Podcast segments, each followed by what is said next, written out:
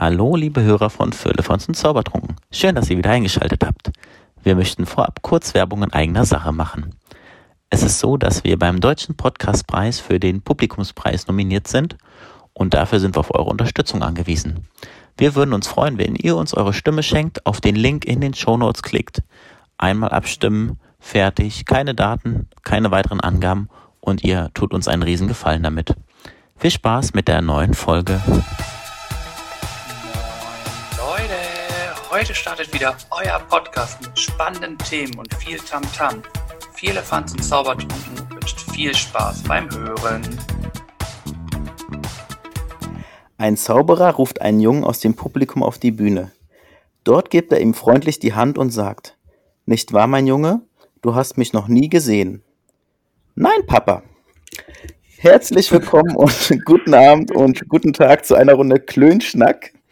Ich begrüße euch sehr herzlich mit einem kleinen magischen Witz und wir nehmen heute auch ein bisschen Bezug zu unserem Sendungstitel Zaubertrunken. Es geht heute ein bisschen ins Reich der Zauberei. Und zunächst möchte ich gerne natürlich meinen kongenialen Gesprächspartner, den Tobi, auf der anderen Seite begrüßen. Ja, moin, vielen Dank dafür. Äh, ein sehr, sehr guter Anfang, würde ich sagen, der, glaube ich, für die Sendung prädestiniert ist. Denn heute haben wir nicht nur die Ehre, wir beide uns zu unterhalten, sondern wir haben einen Zauberer, einen Magier, einen Künstler heute bei uns, der uns ein bisschen in das Reich dessen mitführt. Und dementsprechend würde ich, glaube ich, einfach mal, dass ich jetzt da quasi ruhig bin, du bist ruhig und ich glaube, wir würden einfach mal unseren Gast das Wort geben. Ja, von meiner Seite auch herzlich willkommen. Ich bin der Daniel Kahlmann. Ich bin Magier, Zauberkünstler, Illusionist und Mentalist aus der Schweiz. Man hört es vielleicht auch am Dialekt. Ich bin ein richtiger Schweizer. und äh, ich freue mich natürlich sehr, heute bei euch dabei zu sein und ein Teil von eurem Podcast ähm, ja, zu sein. Ähm, ich stelle mich da mal kurz vor. Ich bin seit über puh, 25 Jahren schon, schon Zauberkünstler, Magier ähm, und, und arbeite eigentlich schon seit vielen Jahren auch hauptberuflich auf diesem, ja, auf diesem spannenden Beruf und, und reise in, in ganz Europa herum und verzaubere die Menschen mit meiner Kunst. Ja, das ist auch mal ganz kurz zusammengefasst, wer ich bin, was ich mache und wie lange ich schon so ein bisschen ja, unterwegs bin. Ja, sehr, sehr vielen Dank, lieber Daniel. Schön, dass du dir die Zeit nimmst und ähm, wir gemeinsam ein bisschen ins Reich der Magie abtauchen können. Und 25 Jahre ist natürlich schon eine lange Zeit, eine große Berufserfahrung. Ich habe jetzt herausgehört, dass du das hauptberuflich machst und davon leben kannst, oder hast du noch einen anderen Beruf? Genau, richtig. Ich ähm, lebe seit, sag mal, acht, neun Jahren wirklich ähm, 100 Prozent von der Magie. Das ist natürlich äh, für mich ein, ein, ja, ein Beweis oder auch ein großes Zeichen, dass das, was ich tue, den Menschen gefällt und so ich eigentlich an großen Events oder auch in TV-Shows ähm, gebucht werde und dabei sein darf und die Leute ja feiern das und, und finden das toll, was ich mache und ja so konnte ich quasi mein mein Hobby zum Beruf machen. Sehr, sehr schön. Und ähm, erstmal müssen wir uns natürlich bedanken, dass du ein Teil unseres Podcasts sein darfst oder sein wirst, weil es ja nicht so alltäglich ist, dass äh, wir beide Gäste haben und dann auch noch einen Zauberer und ein Magier. Wir müssen, glaube ich, auch genau aufpassen, was wir erzählen. Nicht, dass wir hier noch verzaubert werden, was wir aber jetzt schon von dir sind, lieber Daniel. und ähm, ich will einfach noch gar nicht weitergehen in die TV-Shows, die du jetzt gerade benannt hast, sondern du hast gesagt, dass du seit 25 Jahren schon zauberst. Und da fragt man sich natürlich, wie du dazu gekommen bist und wie alt du warst. Oder wie jung. Ja, das ist eine sehr schöne Frage. Da muss ich ein paar Jahre zurückgehen in meine Kindheit.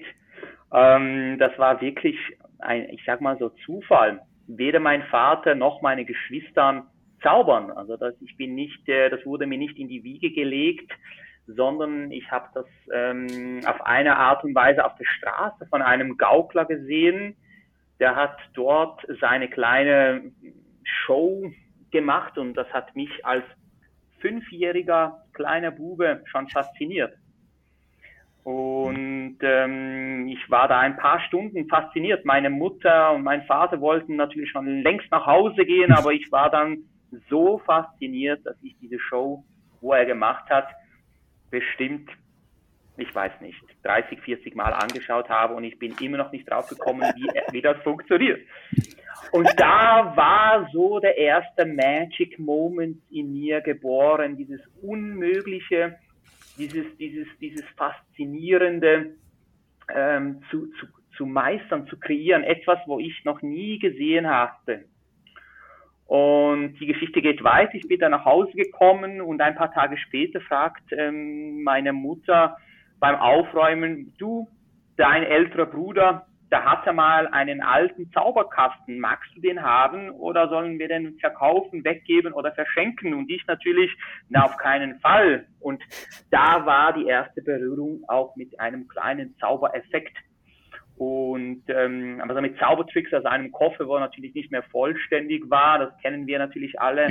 Ähm, ja. Wir haben einen Zauberkasten und nach paar Wochen fehlen schon die ersten Utensilien und ja, aber ich habe mit fünf Jahren so die ersten Kontakte mit Zauberei, mit, mit Tricks, mit, mit, mit den kleinsten, einfachen Illusionen, die man bis heute in den Zauberkästen kriegen kann. Also das ist wirklich so, sind so kleine Klassiker, so ein, ein hohles Ei mit einem Tuch, ein Stück Schnur, also so kleine optische Täuschungen, aber da war ich schon hin und weg verzaubert und das bis heute. Mhm. Also das ist mhm. schon, ja. ja, faszinierend und ich kann es auch ein Stück weit nachvollziehen und ich glaube, das ist ja auch, wenn du so ein kleiner Bub warst, dann ein tolles Gefühl ist, wenn du dann anfängst, deine eigenen Tricks zu machen, als Achtjähriger oder Siebenjähriger dann kleine Tricks vorführst und deine Eltern, sage ich mal, illusorisch verzaubern kannst. Das ist schon ein tolles Gefühl. Also, da hast du echt früh angefangen, also Wahnsinn. Ja, die Leidenschaft Fall, war früh geboren. Auf jeden Fall. Die Leidenschaft ist wirklich ohne Spaß ist in mir geboren. Und mit zehn Jahren hatte ich bereits schon meinen ersten, meinen ersten offiziellen Auftritt in der, in der Firma von meinem Vater. Ja. Und war es dann genauso wie bei dem Anfangswitz, dass dein Papa dann neben mir ja, meinte, ja. du Daniel, du kennst mich doch nicht, oder? Das, deshalb muss ich so lachen am Anfang bei diesem, Einla bei diesem Witz, weil ja, mit, mit zehn Jahren meinen ersten Auftritt bei meinem Vater in der Firma, äh, das war schon, das war eine sehr spannende Erfahrung auch für mich, da vor Publikum zu zaubern keine Mutter, kein Bruder, keine Schwester, sondern wirklich Publikum, die ich nicht kannte. Ja. Wie viele Leute waren das? Uh, ich denke, das waren so 30 Leute. Oh. Also das ist äh, 30 mhm. Leute, natürlich heute für mich natürlich nichts, aber als zehnjähriger Bube mhm. in einem großen, schönen Saal, ja, war das natürlich schon. Man muss sich vorstellen, ich war so aufgeregt, äh, und alles, was ich da vorbereitet hatte, ist so, ich sag mal so, 80 Prozent ja, daneben gegangen von der Nervosität. Die Flasche ist umgefallen, mhm. das Tuch ist rausgefallen. Ähm, aber, aber es war wirklich, die Leute hatten Spaß und, und ich, ich ähm, ja. Ich glaube, als Zehnjähriger wird es auch noch mehr verziehen, oder? Also wenn du jetzt einen kurzen Export in die jetzige Zeit machst, ähm, ohne weit darauf einzugehen, weil da werden wir bestimmt später nochmal drauf kommen, aber als kleines Kind werden dir doch eher diese Fehler verziehen als äh, im jetzigen Zeitpunkt, oder? Ja, auf jeden Fall. Man hat den Kinderbonus und die, die, die Erwachsenen, die sagen natürlich so, jö, so herzig. Ja. Und und da kann man eigentlich praktisch alles leisten. Natürlich, mhm. man wird älter, man muss besser werden, man sollte natürlich auch besser werden. Die Leute haben natürlich eine Erwartung, wenn man älter wird.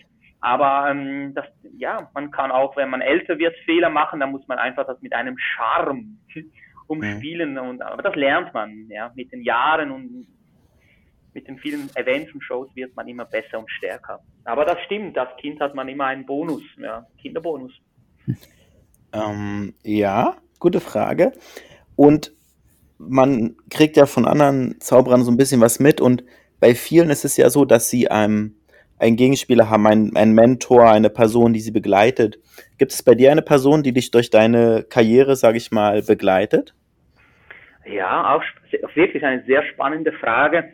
Ähm, wo ich angefangen habe, man muss sich das so vorstellen, ich bin oder ich komme aus einer ganz, ganz, ganz einfachen Familie.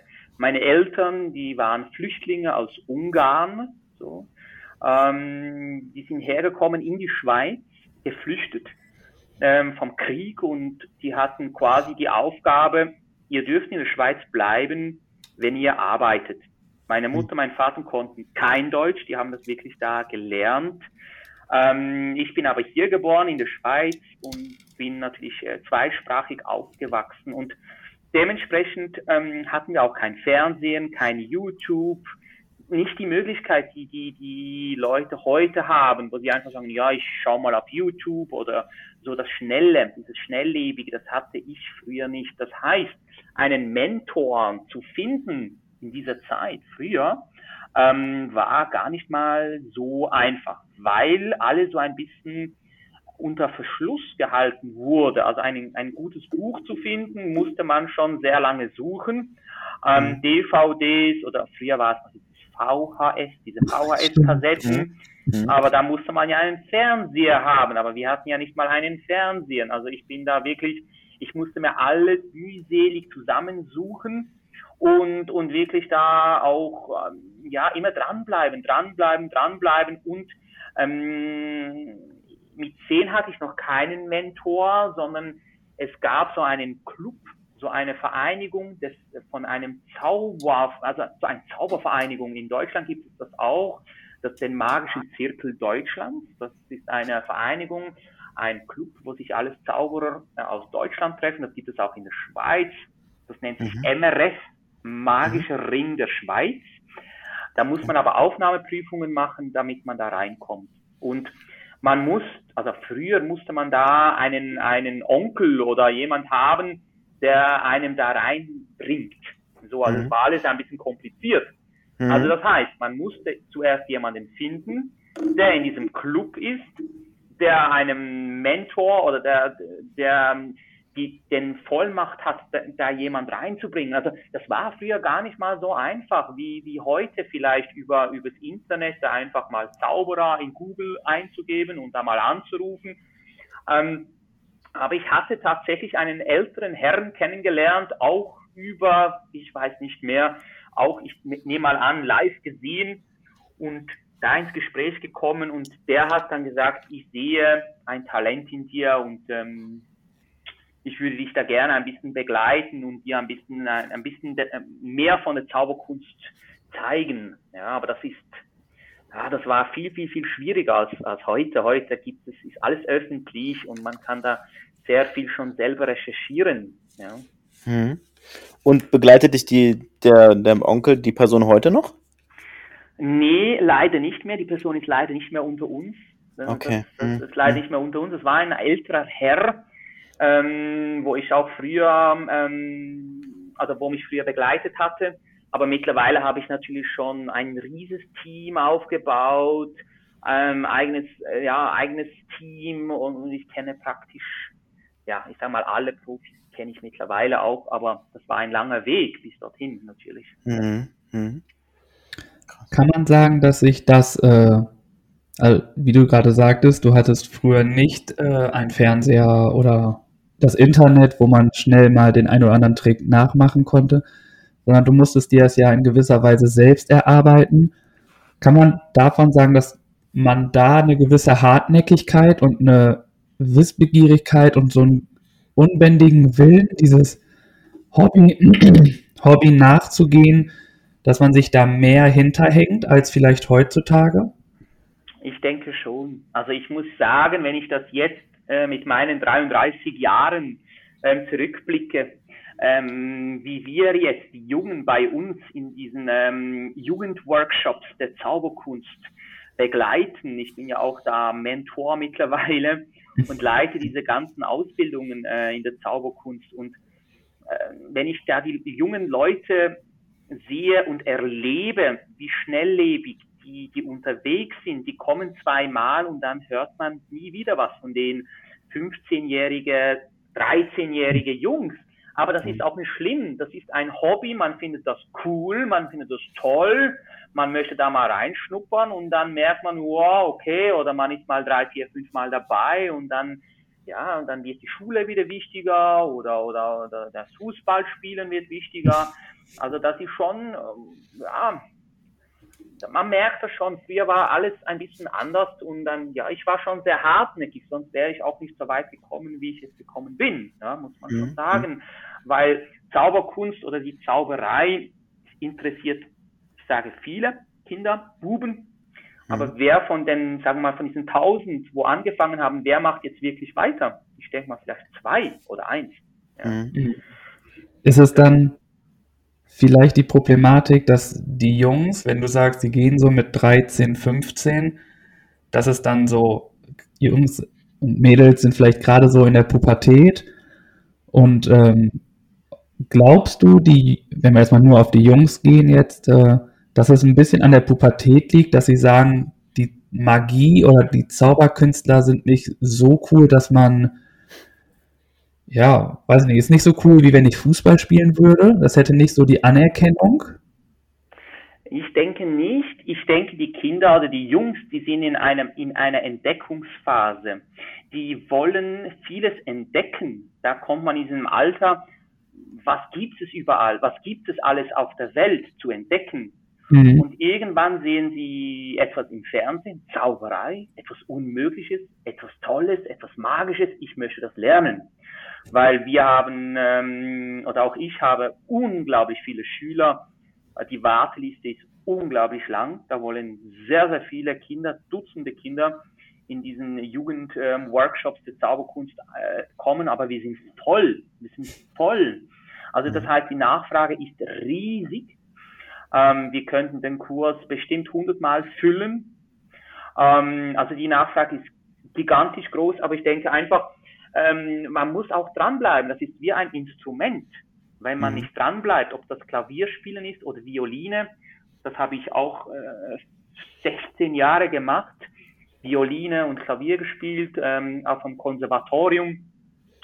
Und, und, ähm, und da muss man dranbleiben, man muss trainieren, man muss trainieren und die Jungs, die sind halt sehr bequem oder ich denke auch bequemer geworden. Ja? Mhm. Und wenn es nicht gleich funktioniert, ein Kartentrick oder, oder ein, ein, eine Münzillusion, wenn das nicht gleich klappt, dann sagen die, die meisten schon, oh, das ist anstrengend, ja, ich gehe doch lieber Netflix schauen oder etwas machen oder ja, das ist ähm, mhm. ja. der Lauf der Welt ja. in dieser Zeit leider. Also, also hast du ja auch noch musikalisches Talent, das ist ja Wahnsinn. Ich habe noch mal zwei Fragen, die mir gerade aufgekommen sind. Zum einen, was ist ein Konservatorium? Und die zweite Frage ist, wir sprechen immer von Jungs und viele, man kennt viele Magier und die sind alle männlich. Wie steht es eigentlich um die Frauen in der Welt der Magie? Ja, auch ganz, ganz ähm, spannende Fragen. Ähm, ein Konservatorium ist eine Hochschule, wo man Musik studieren kann. So. Mhm. Und meine Mutter oder wir, Familie Kallmann, ist ein ungarischer, ungarischer Name. Wenn man genau hinhört oder hinschaut, man schreibt meinen Namen mit einem N am Schluss, also nicht der typische Mann, sondern Kallmann mit mhm. einem N. Das ist ein ungarischer Geschlecht. Und Emmerich Kallmann ist, ist ein, oder war ein, ein, ein sehr bekannter Operschreiber, also ein, ein, ein Musiker. So also wie Mozart und Beethoven und, und so. Und mein, meine Eltern oder meine Mutter hat gesagt, hey, wir würden gerne die musikalische Ader unserem Sohn weitergeben. Meine Mutter hat mich schon mit drei Jahren auf dieser Hochschule, am Konservatorium angemeldet, damit, wenn ich sechs Jahre alt bin, damit ich dann wirklich einen freien Platz habe zum Studieren, Musik. Mit sechs? Also ich wurde da eigentlich richtig da schon ein bisschen reingedrückt, reingeprescht. Und ich war viermal in der Woche in dieser Musik, äh, Musikakademie, Konservatorium mit Klavierspielen, Geigenspielen, Gesang, Gehörbildung und, und ähm, Rhythmusdesign. Ähm, ja, also ich war so vier bis fünfmal in der Woche äh, dort. Ja, mit, mit Orchester und alles. Und ähm, ja, das Ziel war eigentlich, dass ich das studiere, Musik studiere Ähm, bin danach zurück nach Ungarn gegangen und, und da das zu studieren, weil da einfach die, die Schulen noch besser sind. Aber irgendwann habe ich dann mit 16, 17 gesagt, nee, ich möchte das nicht unbedingt. Ich möchte nicht mein Leben dann nur mit Musik als mhm. Musiklehrer oder als Kammermusikspieler dann als die erste Geige oder als Klavierspieler dann mein Leben ähm, unterhalten. So, und bin mhm. dann natürlich zurück. Aber mhm. das war die, die, die Frage, was ist ein Konservatorium? Und Dankeschön. die zweite Frage ist Frauen.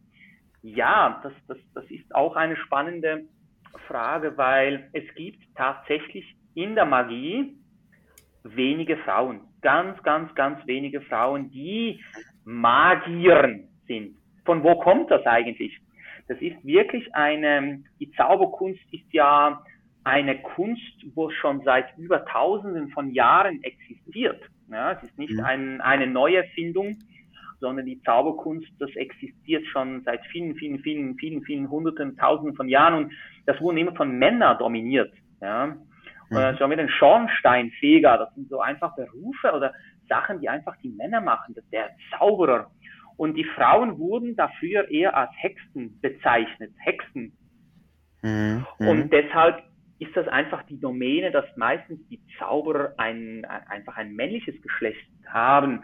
Aber mittlerweile gibt es ganz, ganz tolle Frauen, wo auch tolle Shows haben, Illusionisten sind, die einfach auch äh, mit ihrem Sexappeal die Menschen verzaubern und, und ja, also das gibt es mhm. mittlerweile auch. Also es kommt immer mehr, das ist ja schon mal. Es kommt immer mehr und die meisten lernen, das ist spannend, alle Frauen, die jetzt selbstständig als, als Magiern, also als Zauberinnen unterwegs sind, das waren alles ehemalige Mitarbeiterinnen von bekannten Zauberern von Amerika, von, ah. von äh, Chris Angel oder von David Copperfield und so weiter. Die hatten da früher mit ihnen zusammengearbeitet und haben sich dann wirklich in die Magie verliebt und, und stehen jetzt quasi selber ähm, auf der Bühne und haben ihre wirklich grandiosen Shows. Ja. Cool. Mhm. Das ist echt gut und interessant, dass es, dass sie auch einen Einblick haben und es dadurch irgendwie noch mehr geliebt haben dann ja auch, ne? Die Frauen, die das dann jetzt machen.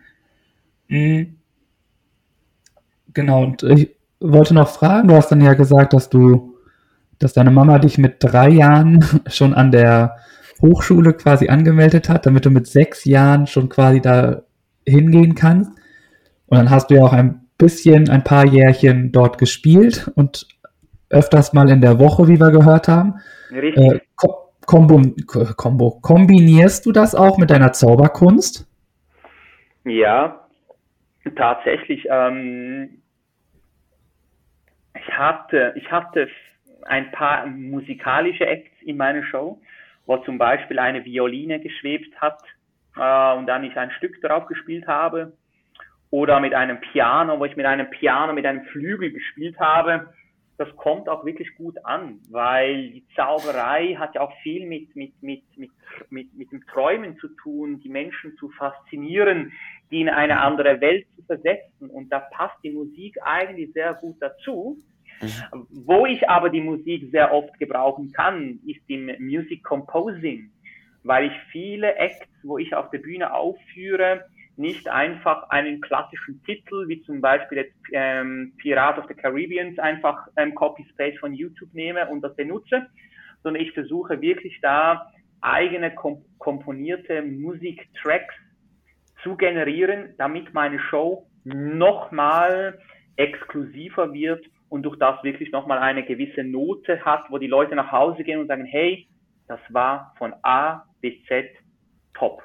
Von mhm. Musik, mhm. Kostüm, ähm, Illusion, Magie, Sprache, die Aufmachung, Pyrotechnik, einfach alles, dass die Leute nach Hause gehen und sagen, wow, das war ein toller Abend. Ja. Mhm. mhm. Also eine ganz persönliche Note und man kann sagen, wenn man sich etwas von dir anschaut, dass man sagt, von A bis Z ist es Daniel Kallmann. Das ist meine Aufgabe. Das ist tatsächlich meine Aufgabe, meine DNA in meinen Shows zu geben, den Menschen einen Magic Moment zu schenken, was sie mhm. so vielleicht in, im Alltag nicht äh, wieder haben oder nicht, äh, ja, noch nicht so oft gesehen haben. Man darf nicht vergessen, die Leute sind sehr verwöhnt durch das Fernsehen, durch mhm. die ganzen Supertalents, durch YouTube, durch ähm, Reisen, wo man jetzt einfach schnell nach ähm, Las Vegas reisen kann und dort wirklich viele tolle Shows anschauen kann. Die Leute sind verwöhnt als vor 20 Jahren. Und da muss man einen, einen, einen anderen Standard erreichen, damit die Leute dann auch wirklich wiederkommen und auch den Eintritt bezahlen und sagen, hey, das hat wirklich das letzte Mal uns umgehauen und wir gehen wieder. Oder wir buchen ihn sogar exklusiv für unsere Hochzeit, für unser mhm. Firmen-Event oder und so weiter. Mhm. mhm. Sehr gut. Ähm, ich will jetzt noch gar nicht eingehen auf deine Buchungsgeschichte, das wollte ich später machen. Äh, ich wollte einfach noch fragen, du hast in, dein, in der Erzählungen immer wieder mal von Magier gesprochen, von Illusionieren, von Mentalist. Gibt es da Unterschiede zwischen einem Illusionisten, einem Magier, einem Zauberer, einem Mentalisten? Man hört das immer, aber das ist nicht eins, sondern sind verschiedene Bereiche der Magie. Genau, also das gibt es wirklich, das ist ähm, korrekt. Es gibt verschiedene Arten von der Magie. Die eine Art ist, ist Mikromagie, die, die, die Table-Hopping, Close-Up-Geschichte. Das ist ein Magier, der bei den Tischen direkt vor den Augen der Gäste was Magisches präsentiert, also hautnah. Das ist eine Gattung für sich. Es gibt viele Künstler, die sagen, hey, ich bin seit 30 oder seit 10 Jahren Close-Up-Künstler. Ein Magier, der wirklich hautnah arbeitet. Und der sagt auch ganz offen, ich kann nicht auf die Bühne arbeiten, ich kann nicht äh, für alle etwas, sondern ich mache wirklich das im kleinen, im kleinen Rahmen und das ist auch eine Kunst für sich, weil die Leute schauen da ganz genau auf die Finger und da muss man sehr, sehr, sehr exakt sein. Das ist Close-Up. Dann gibt es ähm, Parlor oder, oder Stand-Up Magic. Das sind diese Leute, die auf so kleinen Bühnen arbeiten, so 50 bis 100, 200 Leuten. So. Okay. Die Leute zu verzaubern. Das ist, das, das ist die zweite Art. Dann gibt es auch die andere Art, ähm, Grand Illusions, Illusionisten, die mit Illusionen arbeiten, die so wie David Copperfield oder vielleicht auch die Ehrlich Brothers, die jetzt sehr gehypt werden zurzeit in mhm. Deutschland.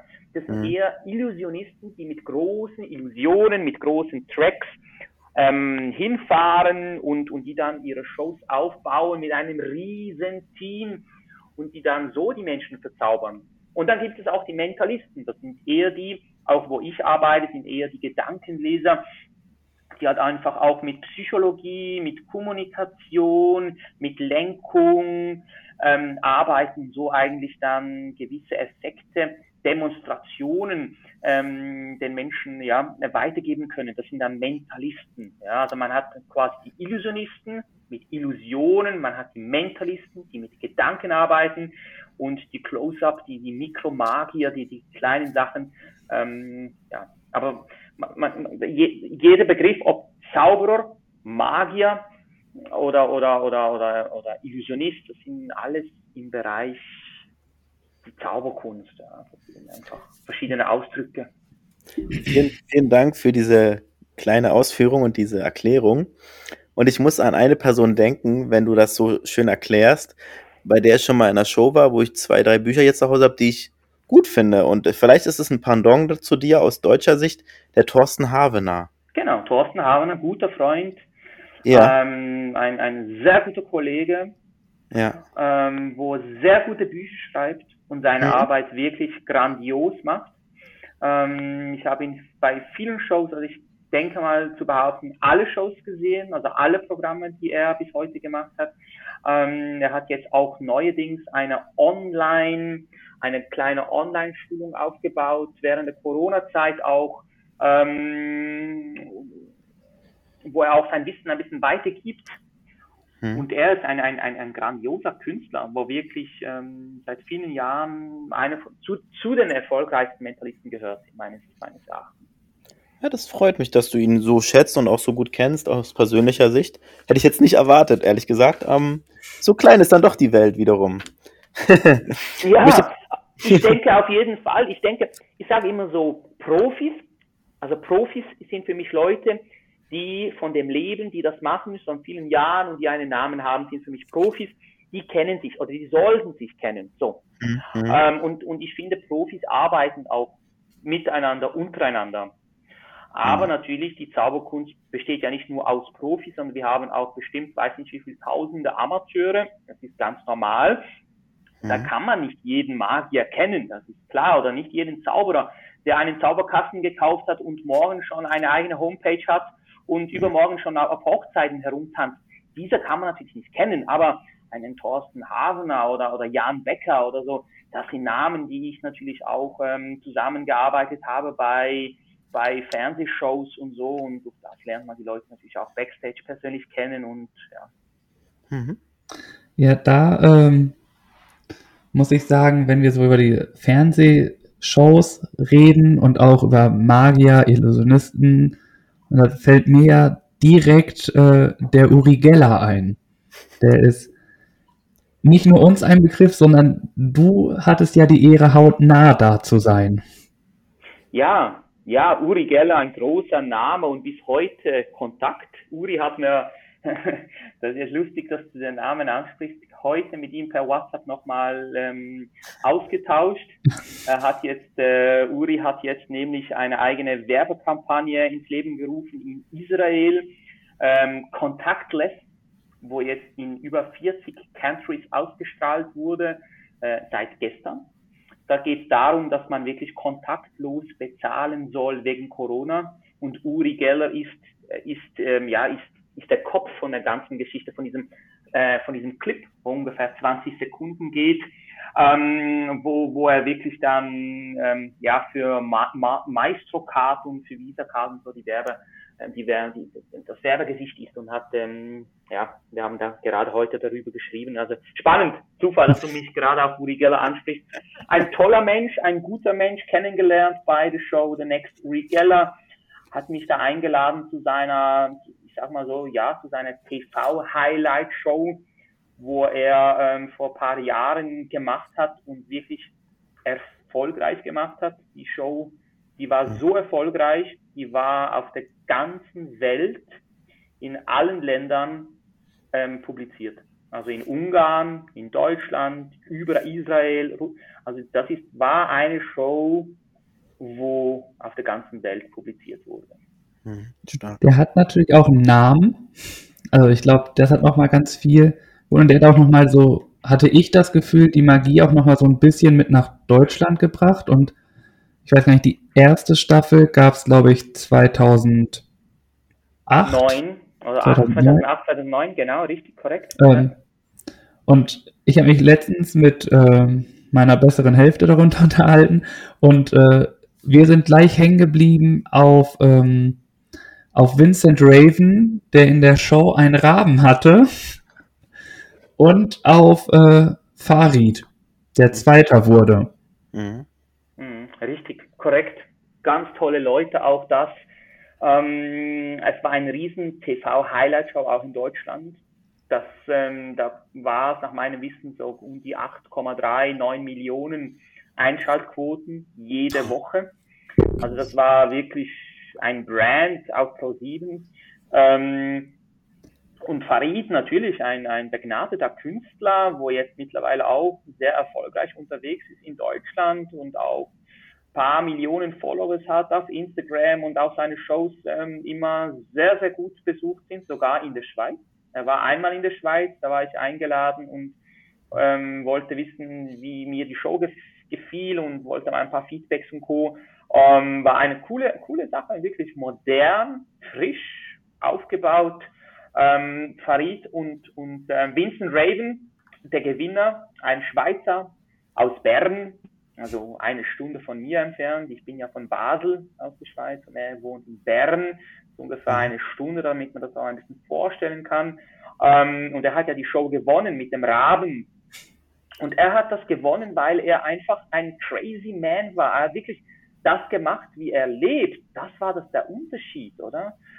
Er, die Authentizität, das Authentische hat man beim Vincent Raven gespürt auch die Zuschauer und die wussten einfach, das, was er macht und tut und sagt, das ist nicht einfach nur ein, ein Schauspieler, sondern er lebt das auch. Also er war authentisch, auch wenn ein Fehler passiert ist in der Show, beim Vincent Raymond, ich sage mal so offen und ehrlich, bei ihm sind 90 Prozent die Effekte schiefgelaufen, aber er hatte mit seinem Charme und mit seinem Können und mit seinem Wissen und mit seinen Raben konnte er das so gut umspielen und so gut umgehen, dass die Leute das trotzdem abgekauft haben und die Show gewonnen hat. Also mhm. das ist ein riesen, riesen Erfolg auch für ihn. Ich denke, ich sage mal so, ich kenne Vincent Raven auch. Ähm, für ihn war es einfach eine Nummer zu groß. Er hat niemals gedacht, dass er die Show gewinnen wird. Niemals. Mhm. Aber genau deshalb hat er die Show gewonnen, weil er, er selber war. Er hat nicht, nichts mhm. gespielt. Wenn ein Fehler passiert ist, hat er gesagt, so, das ist live, es kann passieren. Und, und er hat die Show gewonnen und, und dann hat er danach wirklich auch ein paar ähm, kleine Tours gemacht, die natürlich full ausverkauft waren.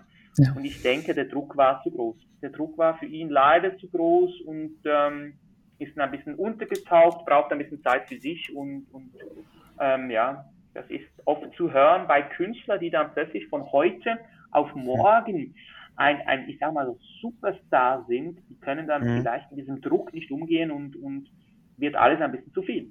Aber mhm. auch ein hervorragender Performer in dem, was er tut und mit dieser Kommunikation der Raben und ein toller Mensch. Ja, mhm. ja.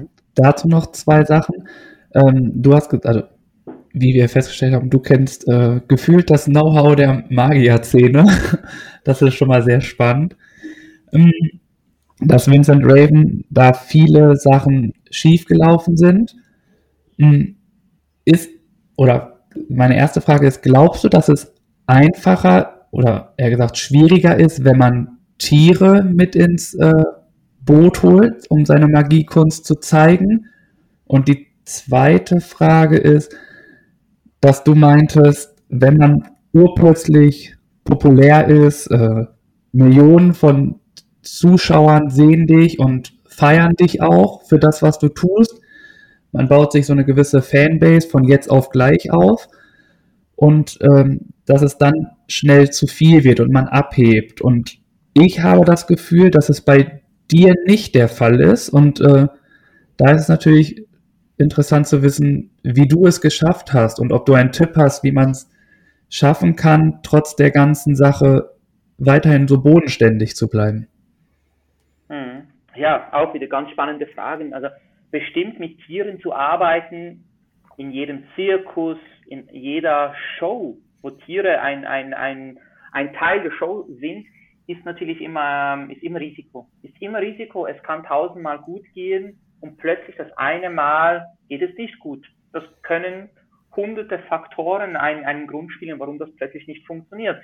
Die Tiere sind nervös oder der, der, der Mensch ist nervös, das spüren die Tiere, dass da was anders ist als die letzten Male und dann reagieren die Tiere auch. Oder plötzlich sind da 6, 7, 800 Zuschauer und die Tiere wissen jetzt nicht, was da, was da abgeht. Also mit Tieren zu arbeiten hat man immer Risiko. Auch ähm, Siegfried und Roy, wo ja mit den Tigern und so mhm. gearbeitet haben, aber auch da tausendmal gut gegangen, ein, zweimal gab es Ausrastern und so weiter. Also ähm, man, mit Tieren arbeiten hat man immer ein bisschen einen gewissen kleinen Risiko, aber ich denke, man muss einfach, also die Menschen, die mit Tieren arbeiten, müssen einfach mit den Tieren leben, damit die Tiere auch wirklich, dass man eins ist. Ich finde, das ist das Wichtigste und das hat Vincent Raven wirklich auch gemacht. Er, der lebt ja mit den Raben zusammen. Also das ist ja nicht nur ein jemand, der die, die Raben nur in die Show reinholt und dann wieder nach Hause geht und der lebt ja auch mit den Raben zusammen. Bis heute.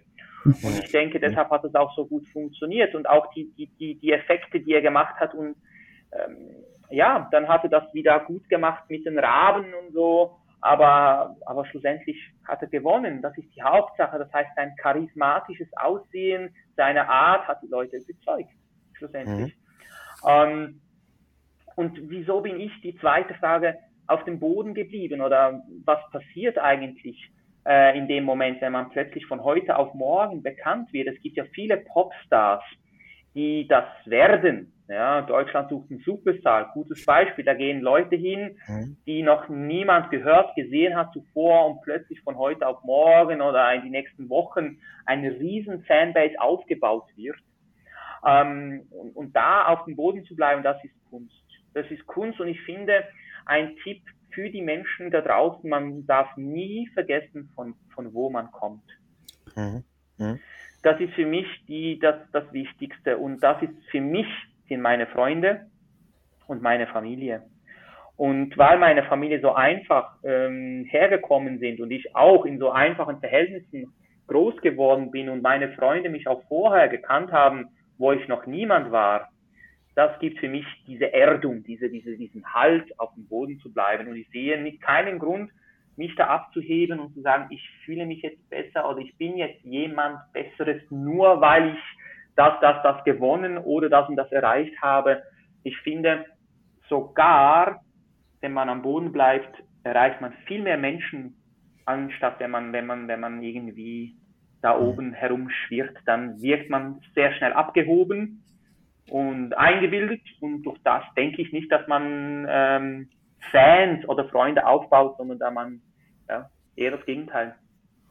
Und das muss ich sagen, in dem Gespräch, was wir jetzt haben, schon 40 Minuten, dass äh, ich das bei dir auch so merke. Also du bist sehr authentisch, sehr sympathisch und äh, also für mich hast du es vollkommen geschafft, deine Werte weiter so zu leben, wie du es vorher gemacht hast. Das äh, nur vorab einmal. Vielen, und vielen lieben Dank. Ja. Sehr gerne. Und dann ist natürlich, um auch mal so ein bisschen in die Trickkiste zu kommen, ich habe mir natürlich auch ein paar Videos angeguckt von dir bei äh, dem Uri Geller. Und ein Trick, ich weiß gar nicht, ob den alle gemacht haben, ich habe ihn jetzt von dir nur gesehen, war dieser Trick, der, ähm, wo drei Becher da standen und ein Nagel darunter war und ihr da immer draufhauen solltet. Gibt es genau. da irgendeinen Trick, das zu schaffen? Oder kannst du da einen Tipp geben, wie das funktionieren kann? Mhm. Ich habe immer Angst, dass ich die falsche Entscheidung treffe, wenn ich das machen möchte. Ja, das ist wirklich das klassische Roulette. Das ist das klassische Roulette. Das wird ja von ganz vielen, vielen Performers ähm, nachgeahmt oder mit Nagelpistolen und, und mit, mit, also wirklich da in ganz vielen verschiedenen Varianten ähm, äh, demonstriert. Und man findet wirklich auch auf YouTube ganz, ganz, ganz viele Fails, wo der Trick schief geht. Oh, also man kann wirklich Nageltrick in YouTube eingeben, Nageltrick oh. geht schief. Da findet oh. man bestimmt mal fünf, sechs, sieben Aufnahmen von äh, Performer, die den Trick äh, live, live mm. misshandelt haben. Ähm, weil, ich sage auch, warum das passiert. Es ist auch wieder, die Nervosität kommt ins Spiel. Ähm, der Performer ist nervös, ähm, vielleicht jemand, der das noch nicht so lange macht, hat das vielleicht sogar bei Uri Geller gesehen von mir, findet den Effekt cool und, und hat keine Erklärung und macht dann selber irgendwo eine, eine These, wie das funktionieren könnte und präpariert dann vielleicht das Glas, indem dass er vielleicht einen schwarzen Punkt auf, auf den Becher drauf malt.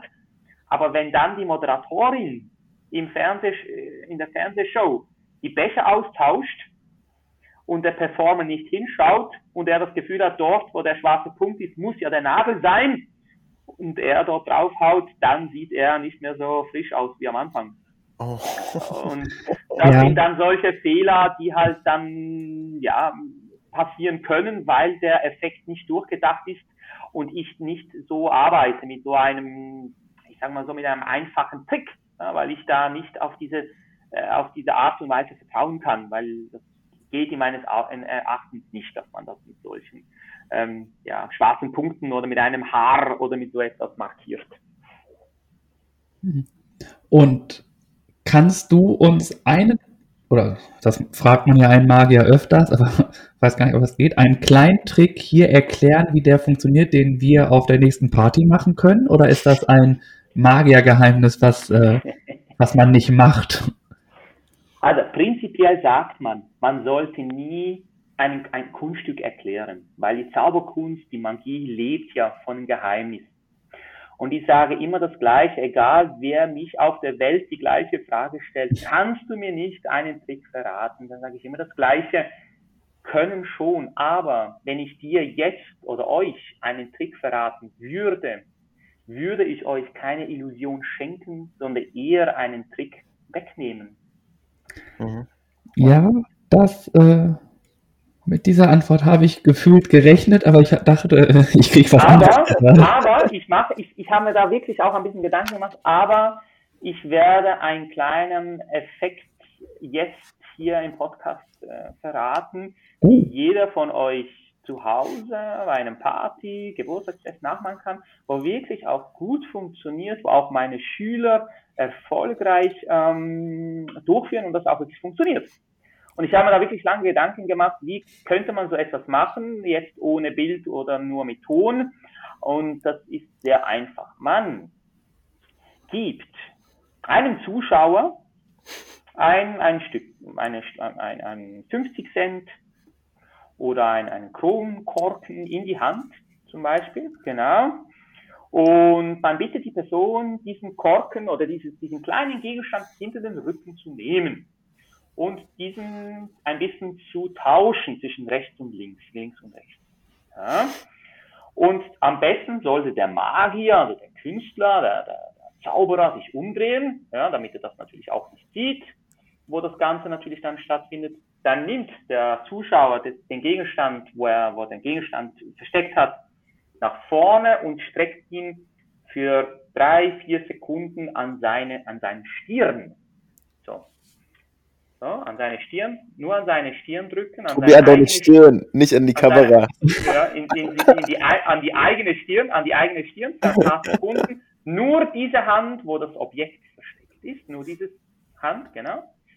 Und dann sollte er beide Hände waagrecht nach vorne strecken. So, wenn das passiert ist, dann dreht sich der Zauberer jetzt um. Das heißt, der Zauberer dreht sich um, schaut den Zuschauer an. Der Zuschauer hält jetzt beide Hände nach vorne und er schaut jetzt ähm, auf die Hände und, und, und, und sagt dann, okay, stell dir vor, in welcher Hand hast du das, ähm, das Objekt, die Münze oder den Kronkorken, rechts oder links, links oder rechts und sagt dann, du hast den, den, den Gegenstand jetzt in deiner linken Hand. So. Und genau, in der linken Hand. Und wie funktioniert das? Das funktioniert sehr simpel weil ja der Zauberer dem Zuschauer suggeriert hat am Anfang, er soll, er soll das den Objekt hinter seinem Rücken vertauschen, dann mit dieser Hand nach vorne kommen und an sein Hirn halten oder an seinen Kopf halten für drei, vier Sekunden, passiert folgendes. Das ganze Blut läuft runter in den Arm. Wenn er dann mhm. die zweite Hand nach vorne hält und der Zauberer in dem Moment natürlich schaut, muss er nur schauen, wo sind die Knochen, also die Hand ein bisschen heller als bei einer anderen Hand. Und so kann er eigentlich relativ schnell herausfinden, wo das Objekt sich verborgen hält. Funktioniert immer, funktioniert immer und ist immer ein Renner. Und jetzt wisst ihr, wie es funktioniert. Und jetzt denkt ihr, oh mein Gott, ist das einfach. Aber es ist wirklich genau das werde ich im Kindergarten machen. ja, ja, genau. Man kann das natürlich dann verpacken in eine Geschichte. Man kann sagen, nehm die Hand oder das Objekt, ein, ein Schokoei oder ein, ein, eine Murmel oder etwas versteckt ist, an deinen Kopf und denk ganz fest daran, in welcher Hand das ist. Und so, ähm, ja. Ja. man das Spiel eigentlich immer. Vielen Dank für diesen kleinen, effektiven Trick. Ähm, es ist sehr unterhaltsam und sehr interessant, mit dir zu plaudern. Ich würde gerne mal switchen. Also wir kennen ja alle die Sicht des Zuschauer oder des Gastes, sage ich mal. Und ich würde gerne mal in die Show reingehen und in deine Sichtweise reinblicken und dich fragen, wie du eine Show erlebst aus deiner Perspektive, wie es dir dabei geht, was du für Gedanken hast und wie du so vorgehst, wenn du eine Show spielst. Mhm. Also wenn ich reingehe in eine Show als Zuschauer oder als Performer? Nee, als Performer jetzt aus deiner Sicht, richtig. Hm? Also nochmal, ich gehe rein als Zauberer und ich bereite mich vor für eine Show oder ich gehe rein und mache dann die Show. Kannst du da noch genau. mal ganz kurz nee, Lass, sagen, lass uns einfach einmal, einmal vorstellen, du hast morgen eine Show, es kommen äh, 500 Zuschauer und lass uns Teil deines Kopfes, deiner Gedanken sein, vor der Show, in der Show, wie es bei dir im Kopf aussieht, was du denkst oder wie du agierst. Mhm, mhm.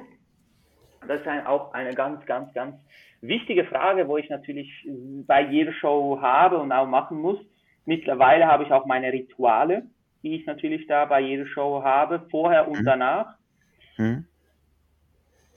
Vor der Show ist immer am wichtigsten zu wissen, um was geht es. Ist es eine abendfüllende Show? Ist es eine kurze Show-Performance? Was möchte der Kunde?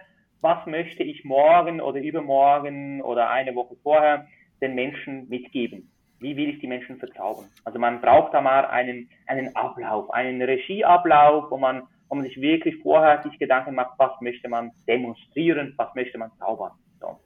Mhm. Ähm, das ist das Wichtigste. Das ist ja ein Architekt, wenn er ein Haus baut, muss er wissen, wie sollte das Haus ausschauen, was möchte er alles reinpacken. So. Dann ähm, äh, bereite ich mich vor für den Show. So, wenn es ein Corporate Event ist, also ein, ein, eine spezielle Veranstaltung, wo es wirklich auch um, um, um Inhalte von der Firma geht oder, oder Logos mit eingebunden werden oder spezielle Mitarbeiter involviert werden müssen oder ähm, der CEO von einer Firma äh, auf magische Art und Weise auf der Bühne erscheinen, ähm, erscheinen muss, das muss natürlich vorgeklärt sein. Ja. Wie, wie lange dauert das ungefähr, mal um ein Zeitgefühl zu bekommen?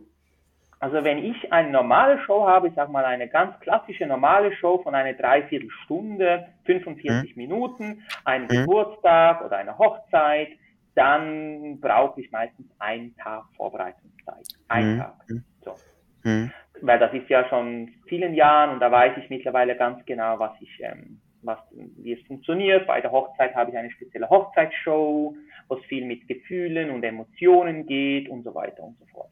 Hm. Wenn es aber eine spezielle, ein spezieller Auftrag ist von zum Beispiel einem bekannten Autohersteller, ähm, wo er sagt, hey, ich habe eine neue, ähm, eine, eine neue Serie auf den Markt gebracht und ich möchte gerne dieses Auto erscheinen lassen. Autosalon Genf zum Beispiel.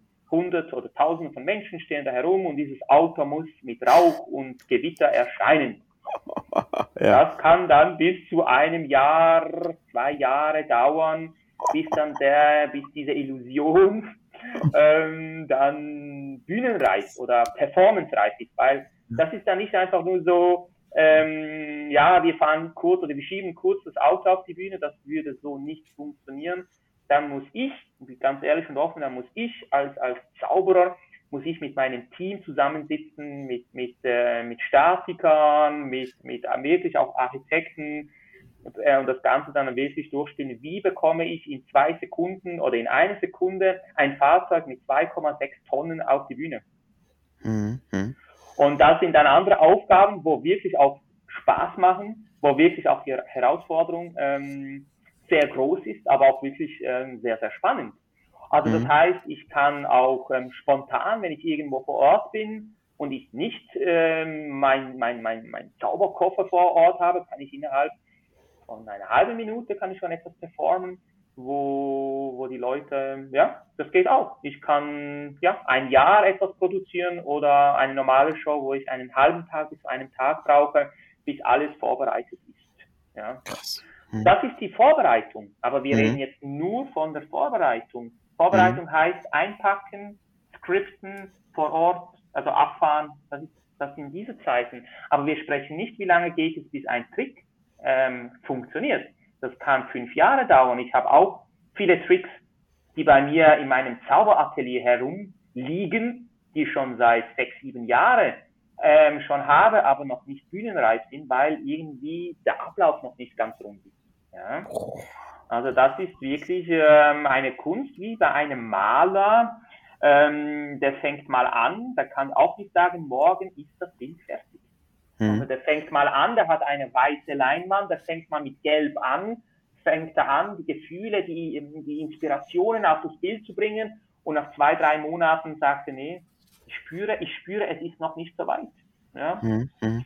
Und irgendwann muss man das Bild auf die Seite legen und sagen, hey, ich fange mit einer neuen Idee an und plötzlich durch eine Inspiration, ob das beim Einkaufen ist, auf der Straße ist, bei den Freunden zu Hause, sieht man plötzlich eine Inspiration und denkt, hey, das ist die Lösung von dem Bild oder jetzt bei mir von diesem Effekt. Das habe ich jetzt ähm, gebraucht, diese Inspiration, dass ich diesen Effekt auf die Bühne bringen kann. So. Oh, krass. Also das ist eine Entwicklung, das kann man nie vorab sagen, wie lange man braucht. Ähm, genau, das ist das und ja, Vorbereitung und die Show. Und, genau. und dann auf der Bühne ist es dann Routine, die sich abspielt oder ist es immer wieder neu einstellen und überlegen, was kommt als nächstes? Also eine gewisse Routine wird ja da sein, du wirst ja dein Programm selber kennen und deine Reihenfolge. Oder fragen wir mal anders, was passiert, wenn du da rausgebracht wirst, wenn was nicht funktioniert? Wie gehst du dann damit um zum Beispiel? Ja, also natürlich nach, nach, nach 20 Jahren Erfahrung hat man schon eine gewisse Sicherheit, eine Standfestigkeit, wo man hat. Aber man ist immer, ich bin jedes Mal ein bisschen nervös hinter der Bühne, ähm, weil das, das gehört, finde ich, dazu. Man, diese, diese Nervosität, dieses Kitzeln, dieses, dieses Adrenalin, das muss man einfach haben. Mhm. Kommt jetzt alles gut? Habe ich an alles gedacht? Ist alles so, wie es sein sollte? Ähm, funktionieren die ganzen Jokes und, und auch die Leute, sind die dabei, interaktiv und so weiter? Ich als Mentalist funktionieren die ganzen Effekte, die ich mich vorbereitet habe, auch wirklich heute Abend und so weiter.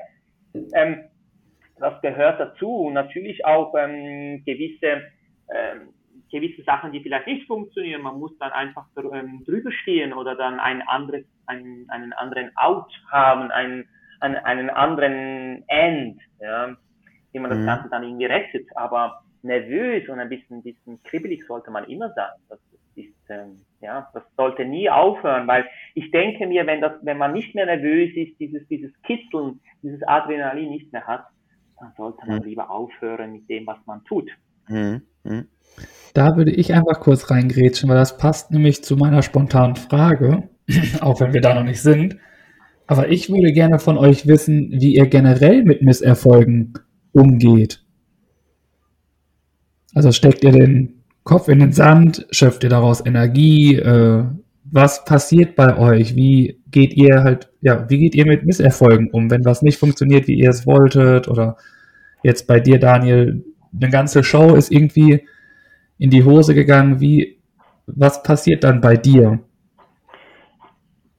Ja, also Misserfolg ist, ist, ist berechtigt. Meine, es gibt Tage oder Events, die vielleicht nicht so rund läuft oder nicht so rund gehen, wie man sich das vorstellt. Zum Beispiel die Menschen, ähm, oder besser gesagt, ich hatte mal ein, eine Showbuchung in der Nacht um 1 Uhr morgens. Die wollten mich unbedingt haben, die wollten mich unbedingt haben und ich habe gesagt, ich kann nicht, ich habe schon drei Aufführungen, drei Produktionen an diesem Tag. Ich kann nicht kommen, ich bin irgendwie um Mitternacht fertig und der Veranstalter hat gesagt, ja, dann, dann kommen Sie doch um eins. Krass. Und ich habe gesagt, okay, ich komme um eins. Und wir sind nach, also das war dann meine vierte Show, bin ich dann hingefahren, morgen um eins und das war wirklich, wirklich eine sehr schwierige Show für mich, weil die Leute schon hackedicht waren, die haben getrunken und die waren schon unter den Bänken mhm. besoffen. Und mhm. dann ein gutes Mindreading, ein gutes Gedankenlesen oder eine gute Show mit Interaktion auf die Bühne zu stellen, das ist dann nicht mehr möglich. Und das mhm. ist für mich so ein Misserfolg oder so ein, ein, wo nicht jetzt ich unbedingt schuld gewesen bin, aber trotzdem sehr viel daraus gelernt habe, wie ich aus dieser Situation das Beste draus mache und was ich in Zukunft, also was ist mein Learning aus dem Ganzen. Ja. Wie gesagt, ich musste dann innerhalb von wenigen Minuten meine Show so umschreiben, wo ich gesehen habe, wo ich angekommen bin, wie die Leute drauf sind. Ich habe die ganze Show umgeschrieben in Backstage, dass ich die ganzen Interaktionen, diese ganzen Sachen, die wirklich komplex waren, weggelassen habe, aber trotzdem musste ich ja meine 45 Minuten spielen.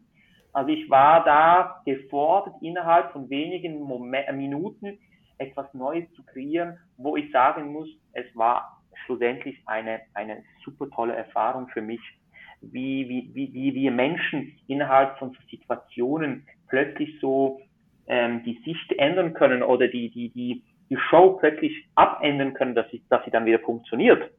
Und, und daraus habe ich gelernt, dass ich nie mehr eine Show morgen um, ein, um eins annehme, weil ich einfach gesagt habe, du, das war für mich so ein heikles Spiel und ich meine, die Leute bezahlen ja auch viel Geld. Also es ist ja auch, da mhm. steckt ja auch was dahinter, wo ich ja, verantworten muss.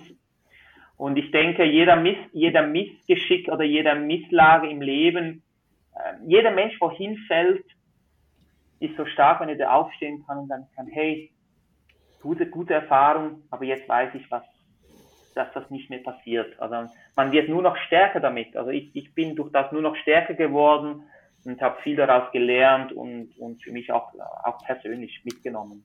Mhm. Vielen Dank für deine ehrliche Antwort, was das angeht. Und nun sind wir ja. natürlich auch gespannt, äh, was, wie Birk mit sowas umgeht. Ja, bei mir ist es unterschiedlich und auch sehr individuell, da ich ja auch ein, zum einen ein Teamspieler bin und Teamsport betreibe und andererseits halt auch gerne ein Einzelspiel, sage ich mal, im Duell auf dem Tennisplatz oder auf dem Spielbrett, sage ich mal, äh, spiele. Deswegen sehe ich das teilweise im Team so, dass ich halt überlege, okay, woran könnte es gelegen haben? Gab es Situationen, wo ich hätte was besser machen können oder wo ich vielleicht ähm, hätte anders spielen können und es macht mit mir persönlich weniger aus, weil ich weiß, okay, als Team waren mehrere Faktoren dafür zuständig. Umso schlimmer ist es für mich, wenn ich im Einzel, wenn ich selbst für etwas verantwortlich bin und weiß, okay, da habe ich missgebaut, da habe ich ähm, verloren oder da habe ich zu Recht Kritik eingesammelt und dann mache ich mir das bewusst.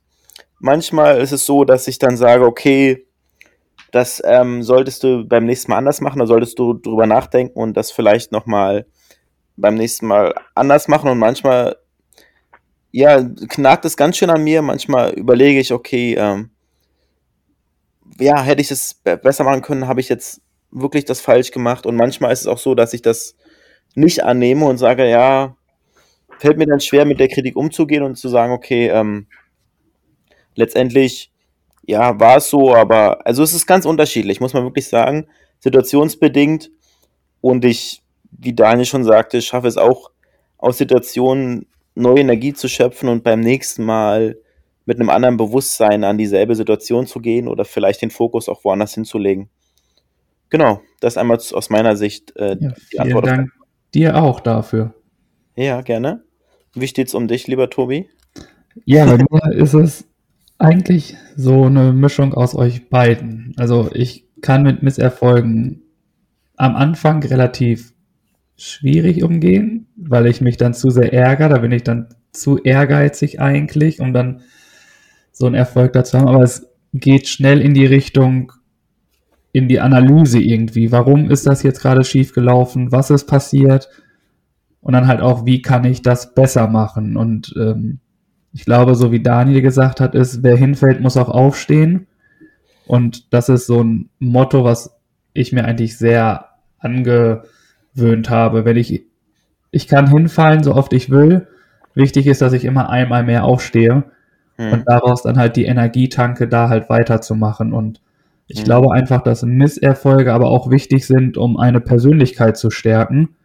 Hm. Und ähm, dementsprechend sehe ich in Misserfolgen eigentlich auch stets einen Erfolg. Ja. Ja. Absolut, ja. Vielen Dank für deine Frage. Dann ähm, würde ich einfach mal weitermachen mit meiner Frage, wenn wir jetzt bei den spontanen Fragen gerade sind. Und wir können ja sonst im, danach auch nochmal weiter auf Themen oder Fragen eingehen mit un, unserem lieben Gast, dem Daniel. Und zwar hattest du vorhin ja auf die Tiere angesprochen und Tiere werden ja gerne in Shows verwendet und ich möchte jetzt nicht wissen, welche Tiere in Shows am liebsten verwendet werden, sondern ich möchte von euch gerne wissen, Gibt es für euch ein Tier oder welches Tier hat für euch magische Fähigkeiten oder wo sagt ihr, wow, das ist eine Eigenschaft oder eine Lebensweise, wie ein Tier lebt, was es schafft, wo ihr beeindruckt seid, was euch sozusagen auch ein bisschen verzaubert? Also ich persönlich finde Chamäleon ein Tier, hm? wo ich sehr bewundere, weil das ist ein Tier, wo sich der Umgebung ja die Farben ja aufnimmt und das ist schon sehr faszinierend wie das Ganze funktioniert, für mich jetzt. Ja. Mhm. Ähm, wie intelligent das Tier oder was dieses Tier für Sensorik hat oder haben muss, zum Wissen, was mhm. für eine, ein Untergrund oder was für eine Farbe in der Umgebung ist, dass dieses Tier sich diese Farbe annähern kann. Das, das fasziniert mich schon sehr. Mhm. mhm. mhm. Ja, also ich glaube, im Chamäleon macht man nicht so viel verkehrt bei dieser Antwort, bei dieser Frage. Äh, ich glaube, bei mir, ich weiß gar nicht, welches Tier so magische Kräfte hat. Also, wie du und unsere Zuhörer ja schon wissen, äh, ich bin ein großer Fan von Affen. Und ich glaube, auch Affen haben einfach eine magische Wirkung irgendwie. Ähm, wenn sie da, also dieses Rumhängen und äh, ich kann gar nicht beschreiben, warum, aber irgendwie haben Affen eine gewisse Faszination bei mir entwickelt. Ähm, und ja, dementsprechend würde ich, glaube ich, sagen, dass die Affen oder halt die, ja doch, die Affen dann, oder halt das Chamäleon. Das Chamäleon ist, glaube ich, die, äh, bei äh, Familienduell wäre das auf jeden Fall die Antwort, die die meisten Punkte gesagt hätte. Wahrscheinlich wäre das der Fall, ja. Das ist äh, wahrscheinlich eine der beliebtesten Antworten, das stimmt. Ich habe mal ein bisschen vorher noch gelesen, weil ich ja selbst mir die Frage aussuchen konnte. Ich kannte das Tier vorher nicht und ich fand es sehr faszinierend oder finde es sehr spannend, dass der nordamerikanische Waldfrosch in Alaska oder Kanada lebt. Und da herrschen halt kalte Temperaturen bis zu minus 20 Grad.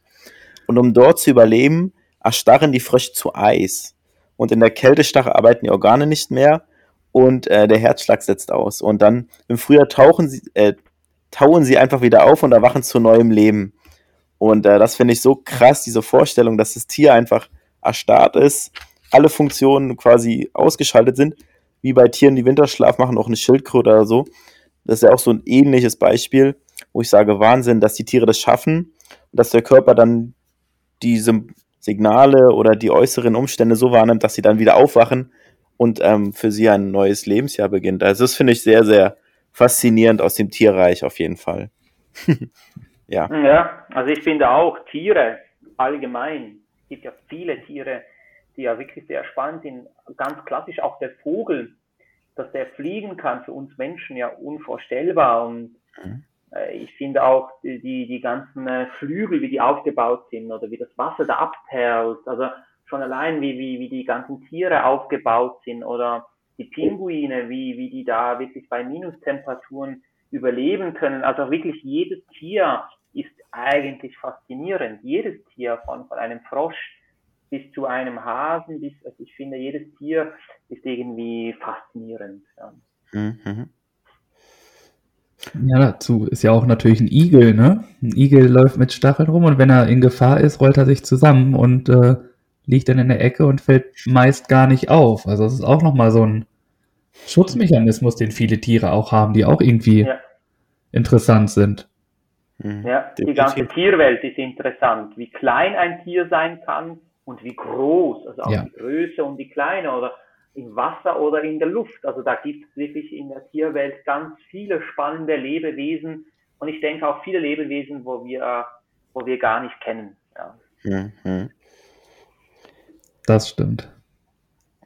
Ja, ich habe auch noch eine spontane Frage. Wenn ihr einen Traumberuf hättet, was wäre das und warum? Oh, ein Traumberuf? Mhm. Ich glaube, ich lebe meinen Traumberuf gerade. ähm, ich bin Erzieher und dadurch, dass er so dermaßen vielfältig ist, bringt er jeden Tag etwas Neues mit sich. Und ja, in gewisser Weise kann man das, glaube ich, auch mit deinen Shows äh, beschreiben. Du hast ja auch eine gewisse Routine in deinen Shows, aber trotzdem ist jede Show anders, weil es auf die Tagesform ankommt, es kommt auf die Situation an, auf das Publikum, macht es mit, macht es nicht mit und wie reagiert es und so.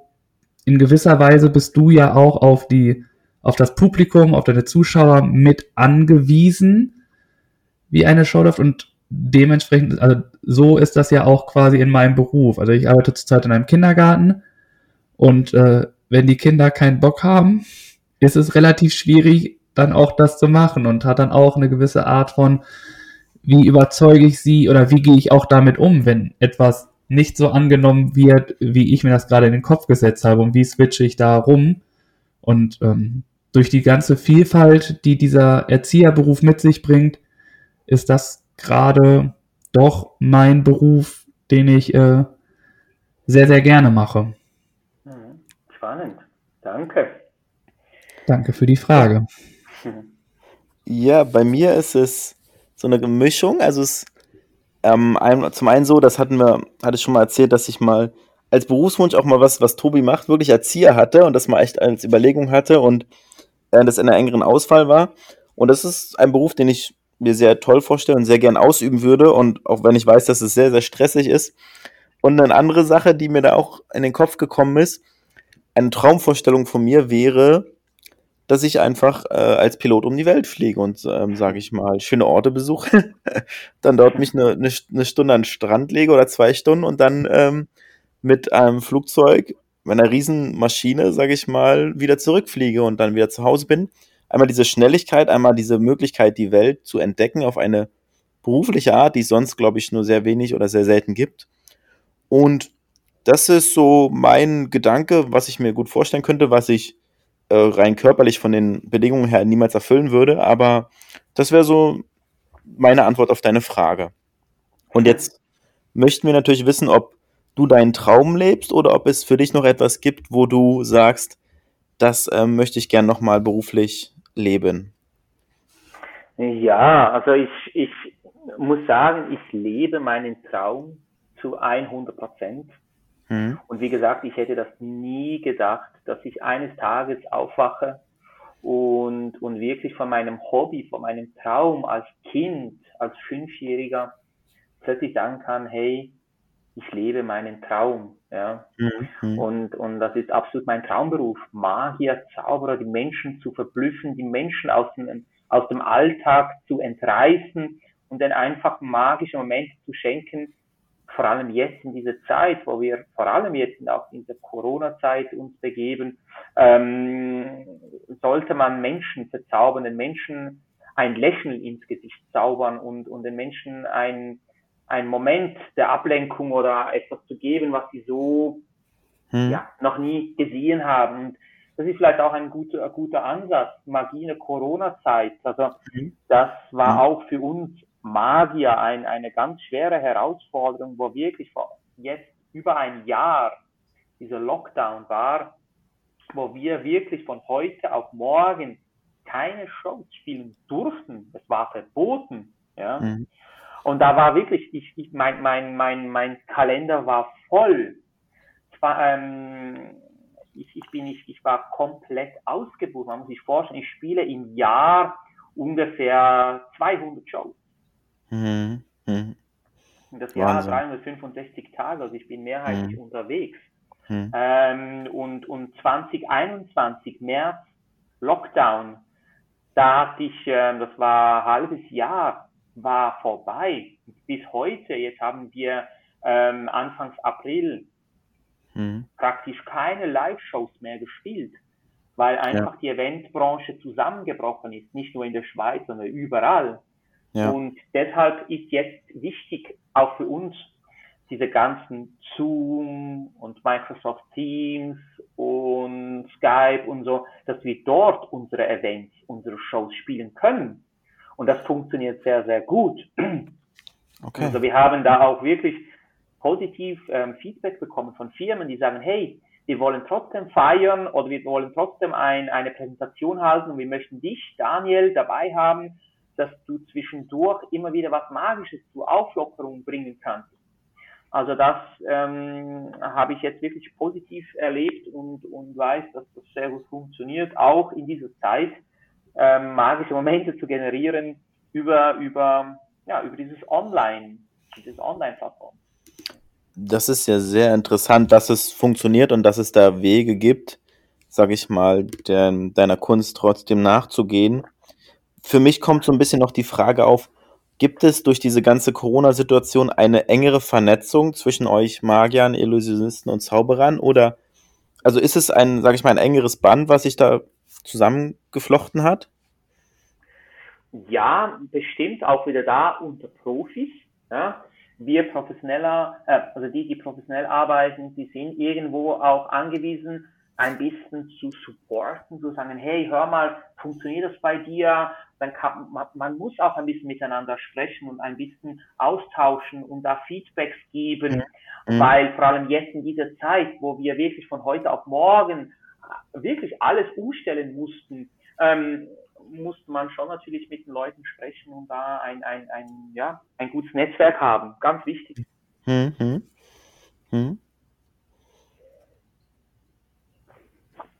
Ähm, gibt es denn sowas wie eine Online-Show, die man von dir sehen kann oder wo man, sage ich mal, mal reinschauen kann? Also ich ähm, zeichne meine Online-Shows nicht offiziell auf, weil diese Shows ja meistens von Firmen ähm, exklusiv gebucht werden. Ja, also die buchen Ja, mich exklusiv für den Tag, für die Mitarbeiter von ja, die und die Firma.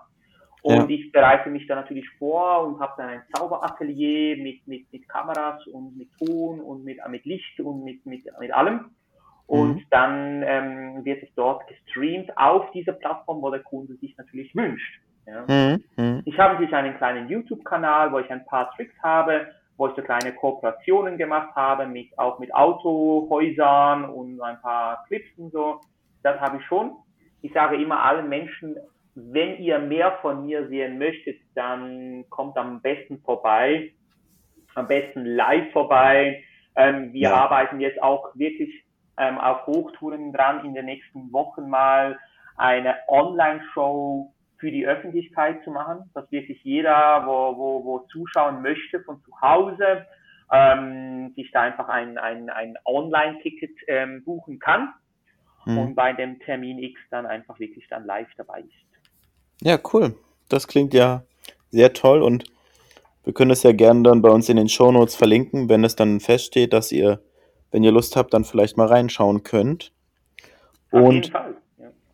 der geneigte Hörer weiß ja, dass wir mal so ein paar feste Punkte haben, die unsere Sendung strukturieren und dazu zählt ja auch der Punkt ähm, Empfehlung der Woche, Empfehlung von uns für euch.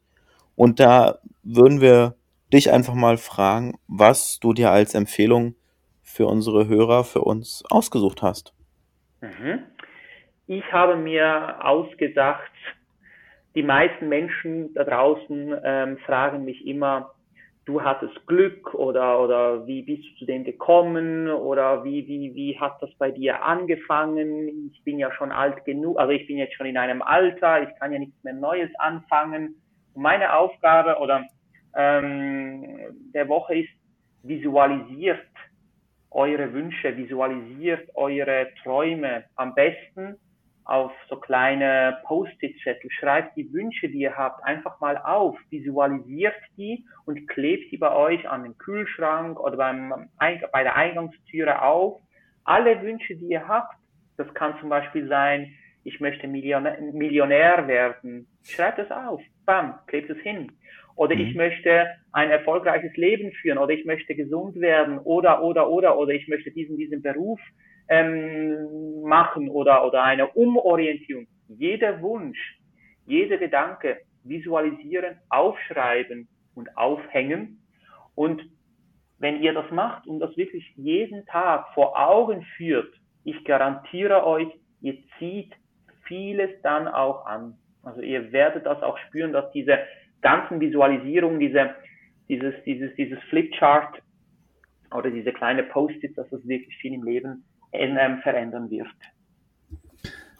Vielen Dank dafür. Hat das den Grund, dass man dadurch, dass man es einfach immer sieht, es mehr verinnerlicht?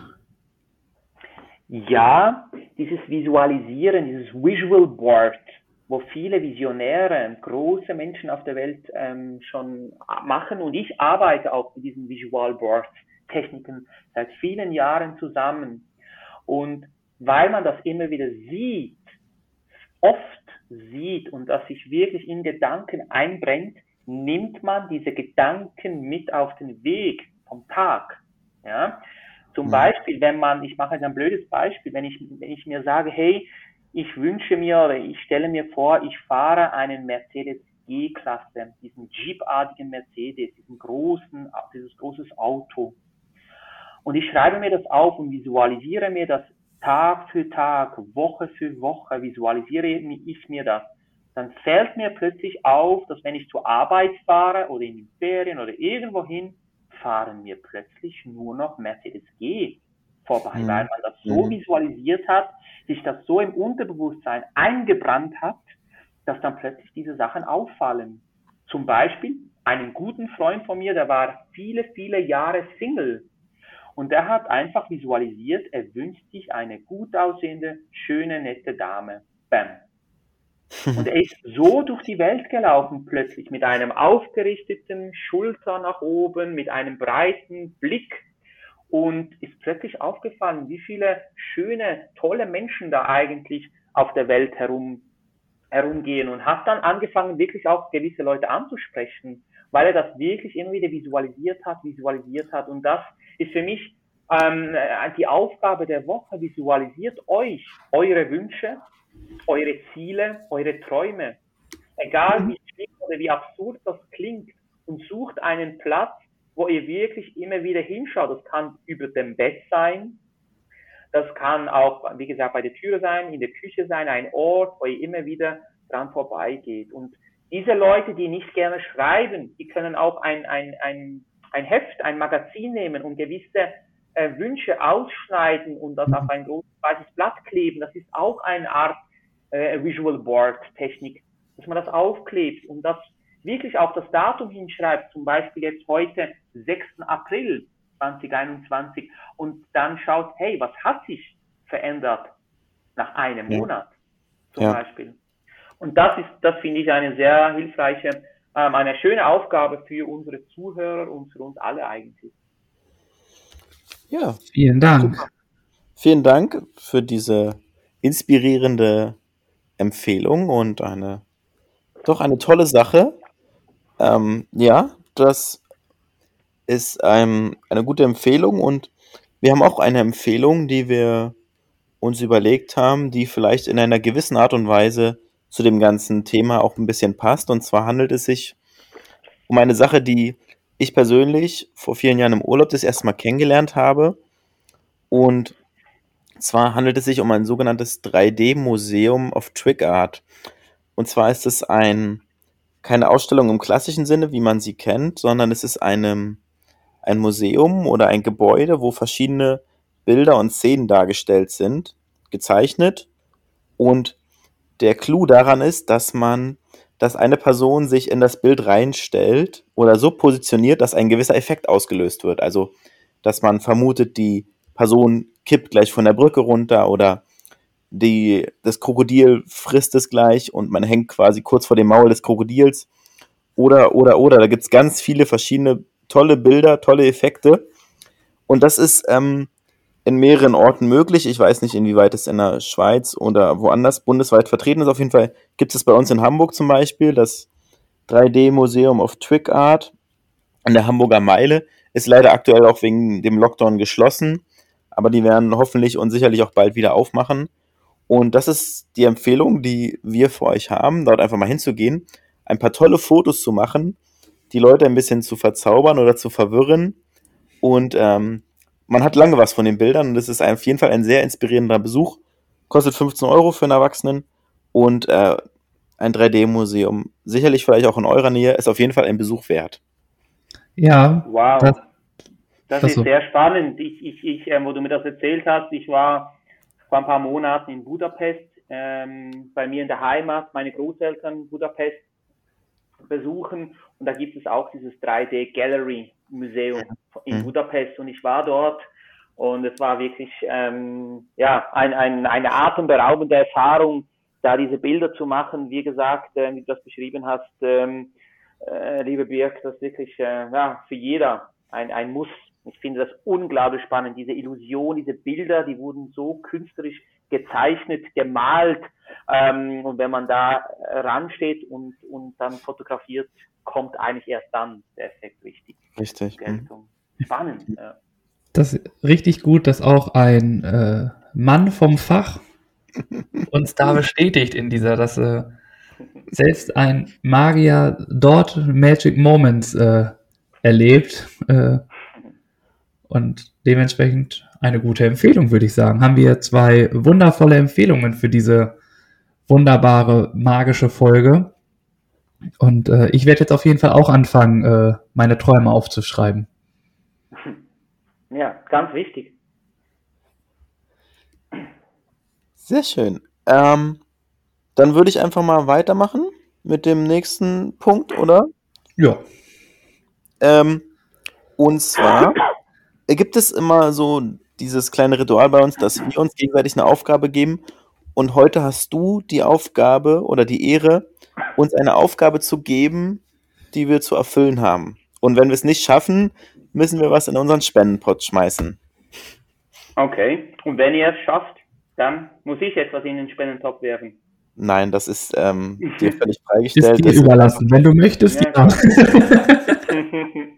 Geil. Spannend. Also ich finde, ähm, wir sind ja in das Thema Magie, in das Thema Zauberei heute unterwegs. Und ich fände es unglaublich spannend, wer ihr die Aufgabe zu Herzen nehmen würdet, einen coolen Zaubertrick zu performen.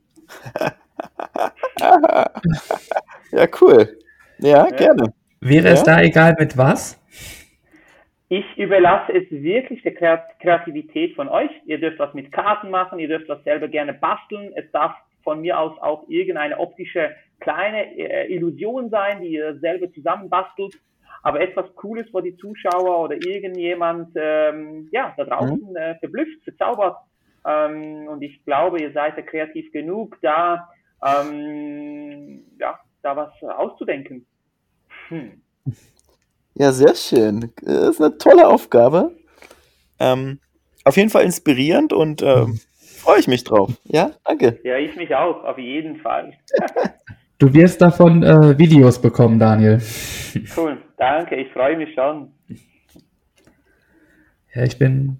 Es rattert im Kopf und ich bin gespannt, was es letztlich wird. Aber erstmal muss ich anfangen. Das ist der, der erste, was ich mir jetzt aufschreibe zum Visualisieren, ein Zaubertrick können. Absolut, wenn du das visualisierst und das jeden Tag dir das ähm, vor Augen hältst, dann wirst du schon ganz anders durch die Welt gehen und wirst dann plötzlich ähm, Sachen interpretieren oder sehen und du findest, wow, das könnte mein nächster Trick sein. Mhm. Vielen Dank dafür auf jeden Fall.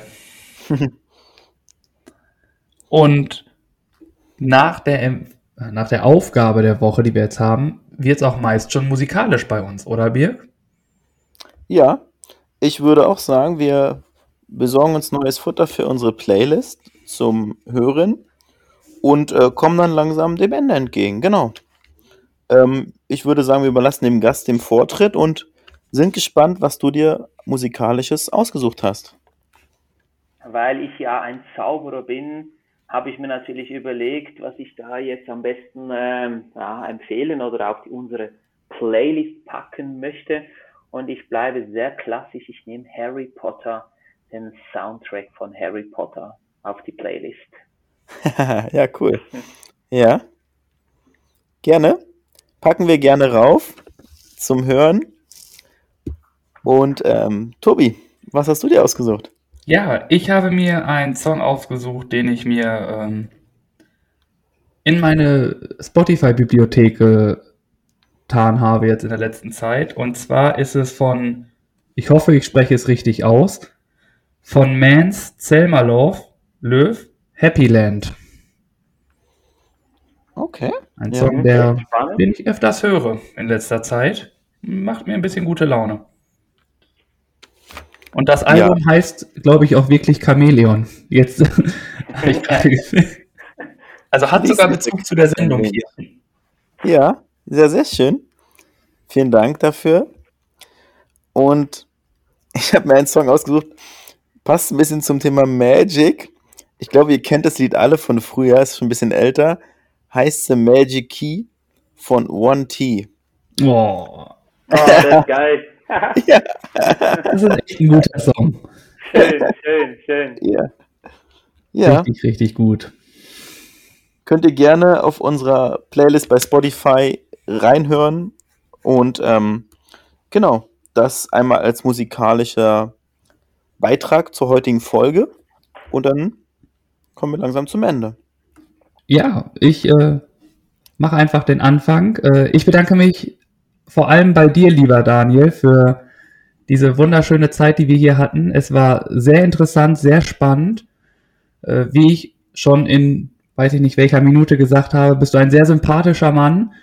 Und ähm, es hat mir unfassbar viel Spaß gemacht, ähm, hast mich sehr zum Nachdenken gebracht, auch durch deine Empfehlung wird das, glaube ich, nochmal so ein bisschen visualisiert, was ich mir so vorgenommen habe. Das finde ich ganz gut und ich hoffe für dich, dass du bald wieder dein Publikum verzaubern kannst. Ähm, erstmal darfst du es hier im Podcast äh, mit unseren Zuhörern machen und ich glaube, das hast du auch geschafft, denn mich, ich kann ja nur für mich treffen, mich hast du verzaubert. Und wie gesagt, vielen Dank an dich und natürlich vielen Dank auch an die Zuhörer, die wieder hier fleißig zugehört haben. Und natürlich auch an dich, lieber Birk. War mal wieder ein toller Klönschnack. Dem würde ich mich kurz anschließen, weil wir es so handhaben, dass der Gast dann die letzten Worte hat bei uns. Ja, vielen Dank für die Zeit, lieber Daniel. Es war für mich sehr inspirierend und ich fand es sehr toll, einmal auch einen Blick auf die andere Seite der Magie zu bekommen und ähm, ein paar andere Informationen zu erhalten, die man sonst nicht so erfährt. Und ich finde es toll, was du bisher geschafft hast und ich wünsche dir auch weiterhin alles Gute und hoffe, dass du oder ihr, auch deine Kollegen, bald wieder vor Publikum spielen dürft, was ja letztendlich eure Quelle ist, eure Energiequelle, wo ihr, sage ich mal, eure Kraft hernehmt und wo ihr auch direktes Feedback auch bekommt und ähm, wovon ihr halt wofür ihr euren Traum lebt. Und ich finde es sehr toll, dass du deinen Traum lebst. Und ähm, mach weiter so, lieber Daniel. Vielen Dank für das nette und aufschlussreiche und tolle Gespräch. Ja. Und vielleicht, wenn ich noch kurz dazwischen, vielleicht schaffen wir es ja, wenn du in Hamburg bist, mal bei deiner Show dabei zu sein. Wer weiß. Ja, genau. Auf, auf jeden Fall ein herzlichen Dank auch euch für die Einladung, dass ich dabei sein durfte. Es war für mich auch eine Riesenehre mit Birg und Tobias ähm, ja, diesen Podcast aufnehmen zu dürfen. Wir sind ja schon über eine Stunde, eineinhalb Stunden da live und das ist, war für mich ähm, wirklich, wirklich auch für mich selber spannend mit euch zusammen. Ich denke, wir werden das äh, bestimmt noch äh, ein paar Stunden weiterführen können. Ähm, aber es war wirklich ein, ein ja, eine, auch eine, für mich eine tolle Erfahrung und ich lasse ähm, euch auf jeden Fall auf dem Laufenden, wo ich wann sein werde und lade euch gerne ein auf meine Show und sage danke von ganzem Herzen, ähm, lieber Birg und lieber Tobias, für, ähm, für alles. Bleibt gesund, schaut zu euch und ähm, wir hören, wir schreiben und wer weiß, vielleicht hört man sich wieder in einer zweiten Folge. Sehr gerne, ja, auf jeden Fall. Wir sind ja. bereit. Vielleicht dann sogar mit. Äh, neuen Magic-Künsten von uns, die wir dir beibringen können. Auf jeden Fall, ich bin auf jeden Fall gespannt und ähm, ja, wünsche einen wundervollen Abend und sage danke. Super. Vielen Dank und wir sagen. Wir hören uns wieder nächste Woche, gleiche Stelle. Gleiche Welle. Ciao. Ciao. Schön, dass ihr uns zugehört habt. Wir danken für eure Zeit und eure Aufmerksamkeit. Ihr findet uns natürlich bei Instagram und bei Facebook. Den Link packen wir unten in die Show Notes mit rein. Und wenn es euch gefallen hat, dann abonniert uns gerne. Wir hören uns nächste Woche. Bis dahin.